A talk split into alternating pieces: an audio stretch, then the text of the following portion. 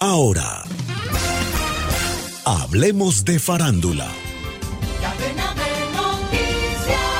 Katy Perry vendió sus derechos musicales. La cantautora estadounidense vendió sus derechos musicales en un acuerdo que incluye sus participaciones en Master Recordings, grabaciones maestras y derechos de publicación de los cinco álbumes que publicó entre 2008 y 2020, One of the Boys, Teenage Dream, Prism, Witness y Smile. Isabel Allende logró un acuerdo con Philomel Books, una editorial de Penguin Young Readers, para tres libros infantiles ilustrados. Comenzará con Perla, The Mighty Dog, que saldrá en junio de 2024. El libro está ilustrado por Sandy Rodríguez. Allende dijo que las aventuras de Perla y Nico tratan sobre el poder de la amistad, el trabajo en equipo y la magia escondida en nuestra vida diaria. La directora de Barbie, Greta Gerwig, dirigirá las nuevas películas de Las Crónicas de Narnia para el servicio de streaming Netflix.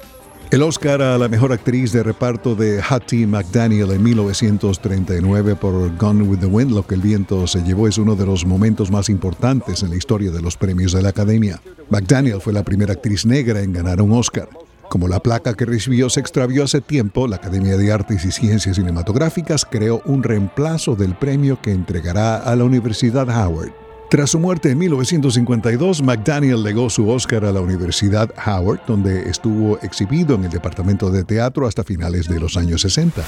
El premio sustituto residirá en la Facultad de Bellas Artes Chadwick Boseman de esa universidad. El Oscar se entregará en una ceremonia el primero de octubre en el campus universitario de Washington, D.C.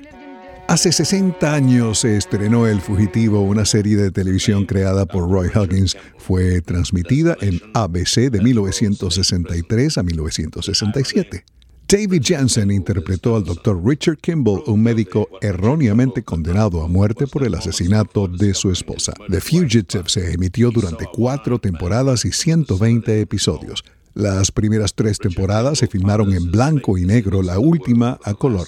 El Fugitivo fue nominada a cinco premios Emmy y ganó en la categoría de Mejor Serie Dramática. En 2002, la revista TV Guide la clasificó en el puesto 36 de los 50 mejores programas de televisión de la historia. Descarga gratis la aplicación Red Radial. Ya está disponible para Android y encuentras siempre una radio para tu gusto.